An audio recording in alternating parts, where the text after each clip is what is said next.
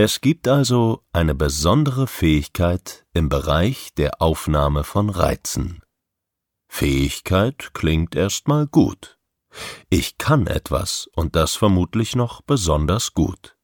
Gut hören, sehen, fühlen, riechen, schmecken. Das scheinen doch sinnvolle Eigenschaften für ein Lebewesen zu sein. Was führt nun dazu, dass es nicht mehr als Fähigkeit wahrgenommen wird, sondern als Übersensibilität, als Defizit, als Herausforderung? Welche Folgen können dann aus dieser Fähigkeit resultieren, die nicht mehr als positiv erlebt werden kann? Pauschal lässt sich auf die erste Frage antworten ein unpassender Rahmen. Ein zu viel an Reizen führt in die Überforderung. Die Menge an Informationen kann in der Kürze der Zeit nicht verarbeitet werden. Neudeutsch könnte man dies als Burnout bezeichnen. Manches Burnout entsteht nach Jahren der Überreizung, andere entstehen quasi täglich aufs Neue. Die zweite Frage ist sehr viel komplizierter zu beantworten, alleine schon deswegen, weil jeder Mensch individuell und einzigartig ist. Packen wir es mal von der einen Seite an. Das, was als Symptomatik beschrieben wird.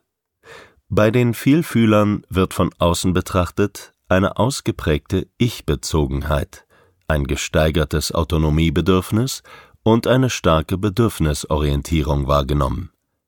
Das, was landläufig gerne in Verbindung mit Autismus gebracht wird. Wird dies nun in Bezug zu dem gesetzt, was eben beschrieben wurde, dann wird Folgendes schnell klar. Viele Reize verursachen maximalen Stress. Das kann vermutlich jeder nachvollziehen. Die Formel lautet, je höher der Stresslevel, desto weniger empathisch. Im Zweifel ist es dann sogar egal, wie es dem Gegenüber geht. Das Bedürfnis ist, für sich zu sorgen. Ziel ist, das eigene Wohlbefinden wiederherzustellen. Der enorme Stress, der Druck soll nachlassen. Je schneller jemand in einem Störgefühl ist, desto höher wird der empfundene Stresslevel sein. Egoismus, Aggression und Empathielosigkeit können folgen, und die Spirale dreht sich weiter. Weder mangelnde Regelkonformität noch Egoismus noch eine Persönlichkeitsstörung sind der Grund. Es bedeutet, das Verhalten ist ein Ergebnis von Überreizung und nicht Ausdruck der grundlegenden Persönlichkeit. Natürlich gibt es eher extrovertierte und eher introvertierte Persönlichkeiten. Die konkrete Reaktion auf Reize steht auch damit in Zusammenhang. Ein Effekt der Fähigkeit der maximalen Reizaufnahme ist, dass ich besonders detailfokussiert bin. Je mehr Details ich wahrnehmen kann, desto herausfordernder wird es, das große Ganze zu erfassen. Möglich ist es selbstverständlich, aber erst, nachdem ich quasi alle Details erfasst habe. Und das braucht Zeit. Oder es braucht eine ganz klare Begrenzung, um welche Details ich mich kümmern soll.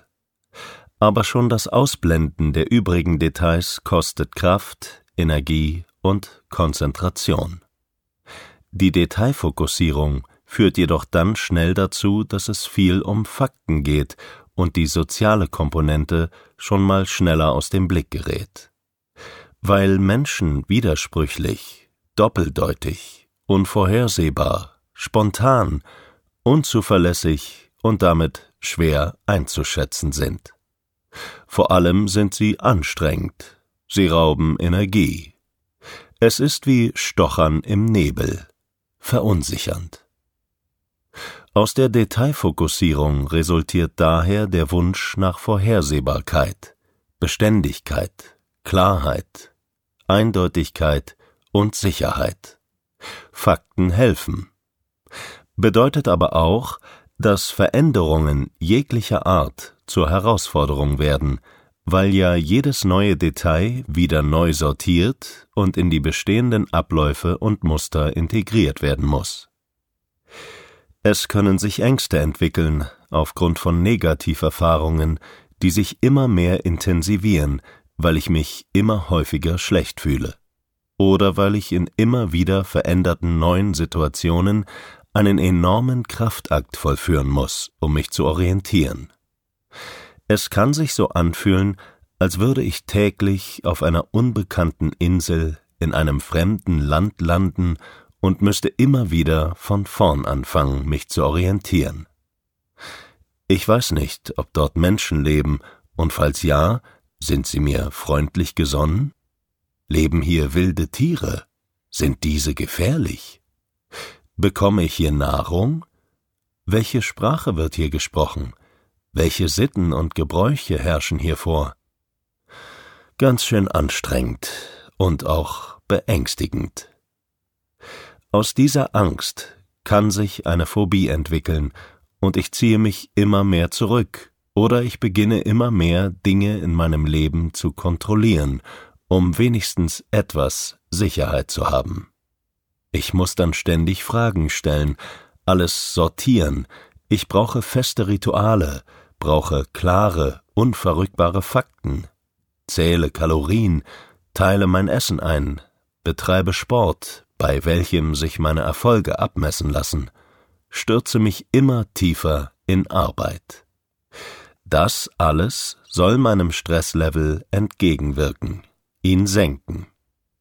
Da aber all diesen Dingen oft kein Ende gesetzt ist, macht die Unendlichkeit, die Grenzenlosigkeit erneut Stress.